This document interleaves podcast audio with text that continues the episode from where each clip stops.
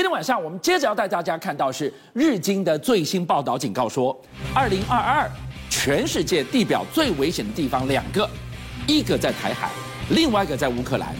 拜登跟普丁再过几个小时要再度通话，这已经是十二月来的二度热线了，到底多紧张呢？我们今天带您看到共军歼二十的双座机曝光，预告了什么？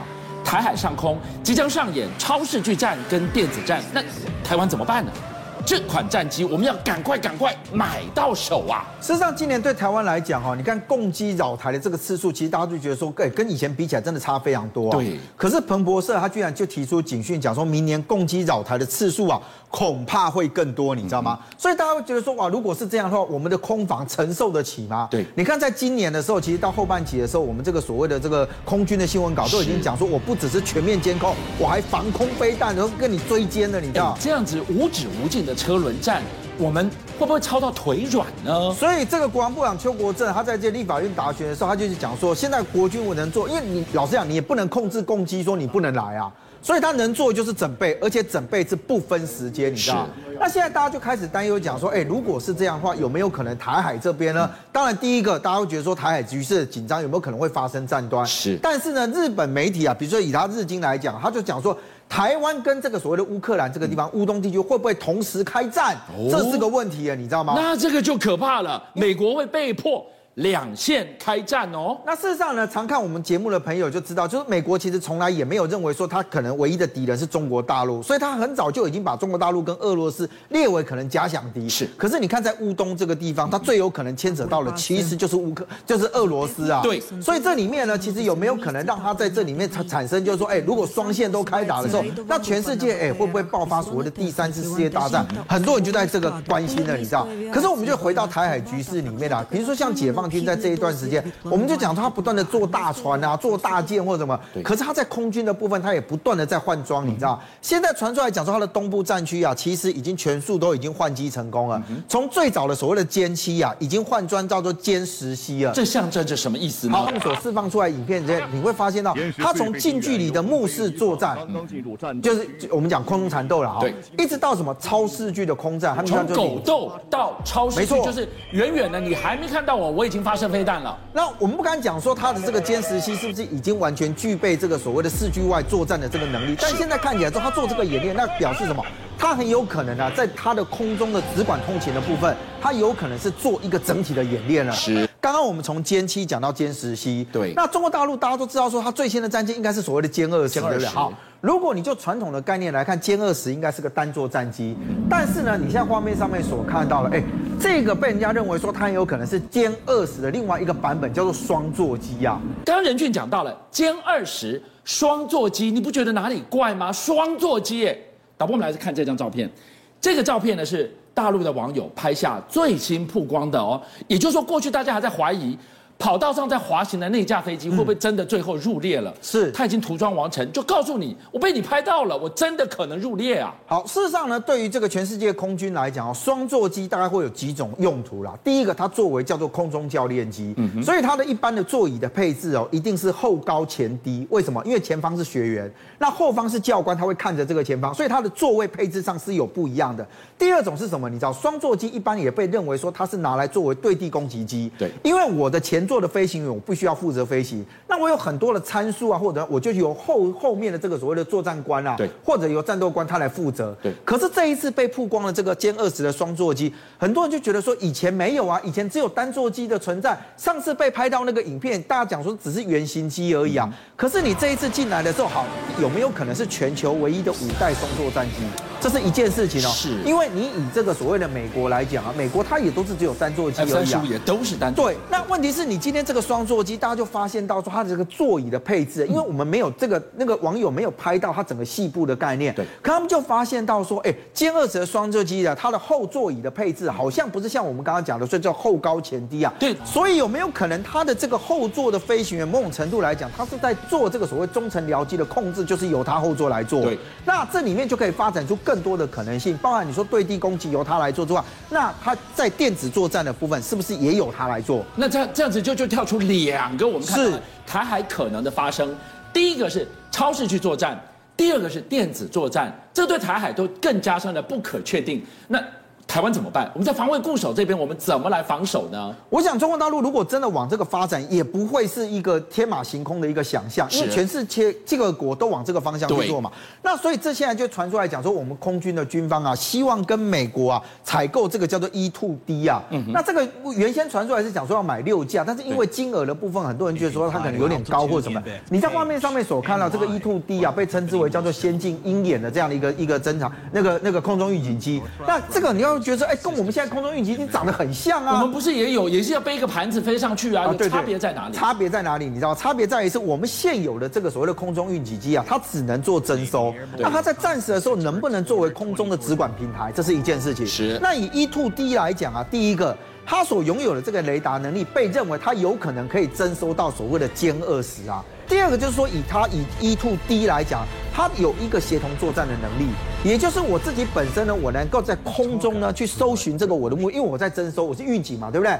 预警完了之后呢，透过我的 C S I S 把把所有的讯息传递给我的其他的空军的战机，由我空军战机发射完飞弹之后，它是不是能够在空中接手所谓的直管？是，也就是什么？我在这边可以控制我的飞弹，把讯息去把传递给我的飞弹。对，所以你会看到我们的接战的部分就不再只是空军的飞行员负责，哇，你还要收集，还要作战，还要负责摧毁敌方，所有东西作为整合完了之后，那这样的一个东西如果对台湾来讲能够取得的话，对于空军整体空空这个空呃空防的。这个网络的这个整体的建立来讲，它当然会形成比较强大的战力啊。好，今天看完了台海地表另外一个火药库乌克兰乌东会不会引战呢？再过几个小时呢，我们要看到美俄两国总统要再度电话热线，已经是十二月的第二次了。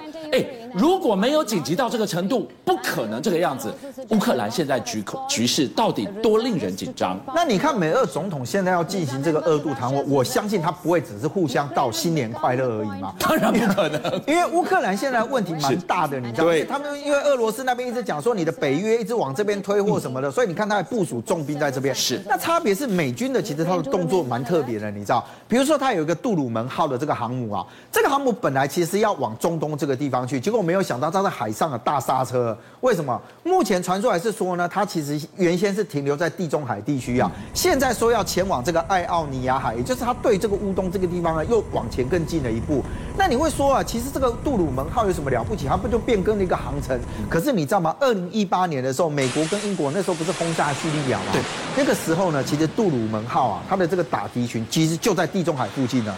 哦，所以很多人觉得说，它其实具有一个实战跟作战的一个能力哦。上一次我们看。到杜鲁门号出现在地中海就出大事了。那美国的伊巴西它的另外一个这个这个所谓的预警机跟侦察机，它其实也出现在乌东边境，而且你可以看到从被抓到的这个航机图来讲，哎，它在那里折返折返折返，它在这里绕哎，是。所以现在看起来，它绝对不是因为油太多在那里消耗嘛？你看它这个空中的这个联合星的这个指挥机，它不是只有预警的功能而已，它某种程度它是在讯息收集完了之后，还必须去作为研判。是，所以它在这个乌东边境这边来回跑，来回跑，来回跑。我认为它当然跟跟现在的这个局势是有关系的。为什么？你看，以一八系来讲，它自己的本身的搜寻目标，哎，其实能够探测超过两百五十公里左右，而且最重要是它可以作为一个叫做作战指挥平台。就我们刚刚提到，就如果今天发生作战的时候，甚至它可以在空中接手指。挥管制的这个状态之下，那当然会让让让大家觉得说，哎，你的海空军都在这边，对，部署了重兵，而且看起来是实实兵的这个部分都在这里哦。那是不是代表这个地方确实局势紧张呢？回过头来，我们就来看到，那是地底下的乌克兰人民，打过底下剉的弹幕，有没有坚决备战、不惜一战的决心？我们来看到，乌克兰现在何止全民皆兵，连女生。都要上战场了。对，那这个其实我们讲啊，其实以前乌克兰女兵哦，她其实在那个军队里面的这个比重是有一定的。比如说，她之前是在大概十五趴左右，可是你知道，他们现在女兵在整个部队所占的这个比重已经到二十二趴了。是。所以你像她现在把这个所谓的给提高了，而且你知道他们很多的女性觉得说，你今天把我增加，这个没有问题，我愿意为国家上战场啊。这代表是，哎，你今天是不是在传递一个讯息？我女生通通都要上战场啊。所以如果今天你任何一个国家，比如就讲俄罗斯啊，大家认为说他有可能去入侵这个乌克兰，我乌克兰已经准备好了，我所有全民都可以接兵，都上战场的时候，那代表是我有反抗的决心啊。所以导播，我们来看这张图哦，洋娃娃一般的漂亮脸孔，这个乌克兰女兵的背后，我们想到的是让。地表让他的敌人为之胆战心惊的是他的女狙击手，狙击手握的是狙击枪。俄罗斯开发这一款地表最强大的狙击枪。那不是吓死人了！现在看起来，俄罗斯确实也都告诉大家讲说，哎，他们也不断研发很多新的这个装备。比如说呢，他们现在就讲说，他们有一款 DXL 五的这个所谓的狙击枪，号称呢地表上最强的。你画面上面所看到的，事实上哦，如果以它的这个整个构型来讲，它比较像是我们之前所谈过的叫做反物质枪或者是反器材枪。什么意思？因为它不是针对人员的部分，是因为它的口径都比较大。对，那这个口径基本上大概会对所谓的装甲，哎，对，装装装。甲车哦，或者是这个所谓的碉堡里面的这个掩体里面进行这个狙杀，所以你可以看到第一个，它的口径其实第一个大，第二个你可以看到它前面前面那个我们讲自推器的那一块哦，做的也跟外面不同。可是为什么特别要讲说它是号称这个地表最强的呢？因为我们一般来讲，你的枪支就是一种的子弹，对，你没有办法互换。对，那就俄罗斯的说法是说，我告诉你，我这个枪最厉害的是我其实可以因应不同的地形跟我的需求，我可以更换枪管。那你说它地表最强，它？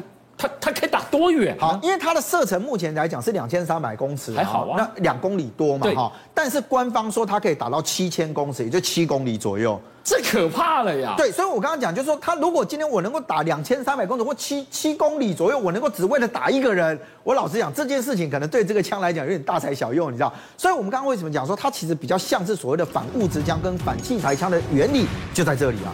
邀请您一起加入五七报新闻会员，跟俊相一起挖真相。